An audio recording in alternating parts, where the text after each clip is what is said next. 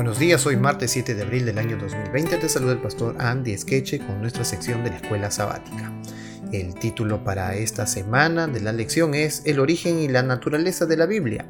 El texto que nos acompaña es Primera de Tesalonicenses capítulo 2:13 que dice, por lo cual también nosotros, sin cesar damos gracias a Dios de que cuando recibisteis la palabra de Dios, que oísteis de nosotros, la recibisteis no como palabra de hombres, sino según es en verdad la palabra de Dios, la cual actúa en vosotros los creyentes. Hoy martes el título de la lección es La palabra escrita de Dios. Y Jehová dijo a Moisés, Escribe tú estas palabras, porque conforme a estas palabras he hecho pacto contigo y con Israel. Éxodo 34, 27. ¿Por qué querría el Señor que Moisés escribiera estas palabras en vez de pedirle que se las recitara al pueblo solamente? ¿Cuál es la ventaja obvia de la palabra escrita?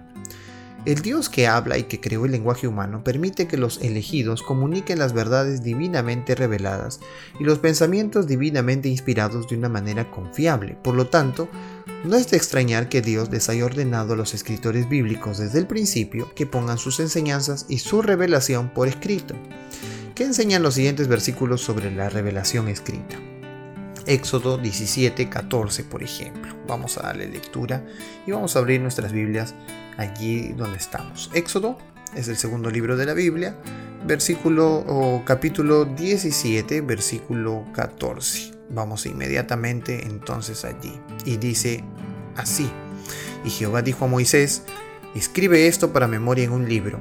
Y di a Josué que raeré del todo la memoria de Amalek de debajo del cielo. Bueno, Dios le dijo que escriba un libro. 24.4 de Éxodo. Y dice así este texto. Y Moisés escribió todas las palabras de Jehová, y levantándose de mañana edificó un altar al pie del monte y doce columnas, según las doce tribus de Israel. ¿Qué enseña este versículo sobre la revelación escrita? Que Dios le mandó en estos textos a Moisés que escribiera lo que Dios le decía para el pueblo, para que quede guardado, ¿verdad? Para que lo puedan repetir cuando desease. Josué capítulo 24, versículo 26. Este es otro texto interesante. Dice así. Y escribió Josué estas palabras en el libro de la ley de Dios, y tomando una gran piedra la levantó allí debajo de la encina que estaba junto al santuario de Jehová. Bueno, ahí dice en el libro de la ley de Dios, así que ya estaba escrito y podían ellos buscarlo. Jeremías eh, capítulo 30 versículo 2 dice de la siguiente manera. Así habló Jehová Dios de Israel, diciendo, escríbete en un libro todas las palabras que te he hablado. La palabra de Dios debería quedar escrita.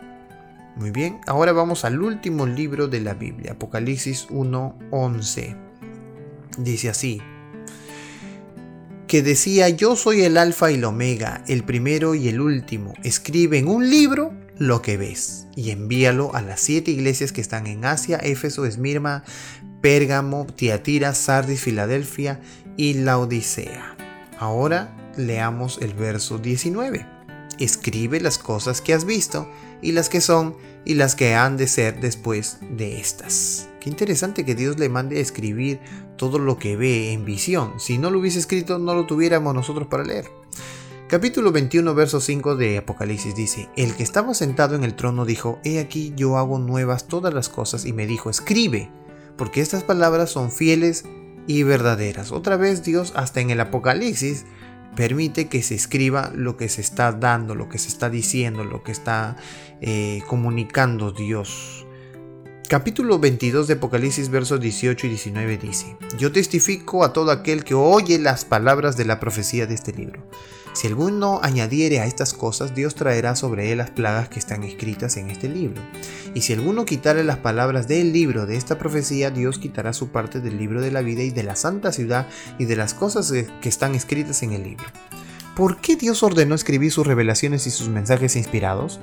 La respuesta obvia es para que no los olvidemos tan fácilmente. Las palabras escritas de la Biblia son un punto de referencia constante que nos señalan a Dios y su voluntad.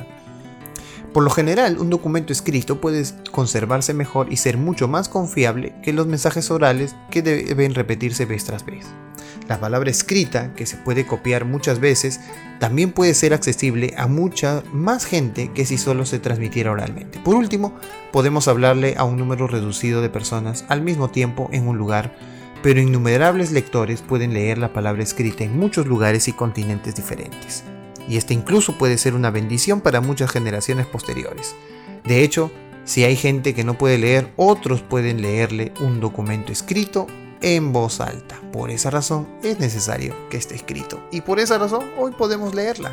Así que sea agradecido a Dios, hoy oremos porque Dios ha permitido que su palabra sea escrita y que hoy pueda estar en medio de nosotros. Sigamos entonces leyendo su palabra a través de la escuela.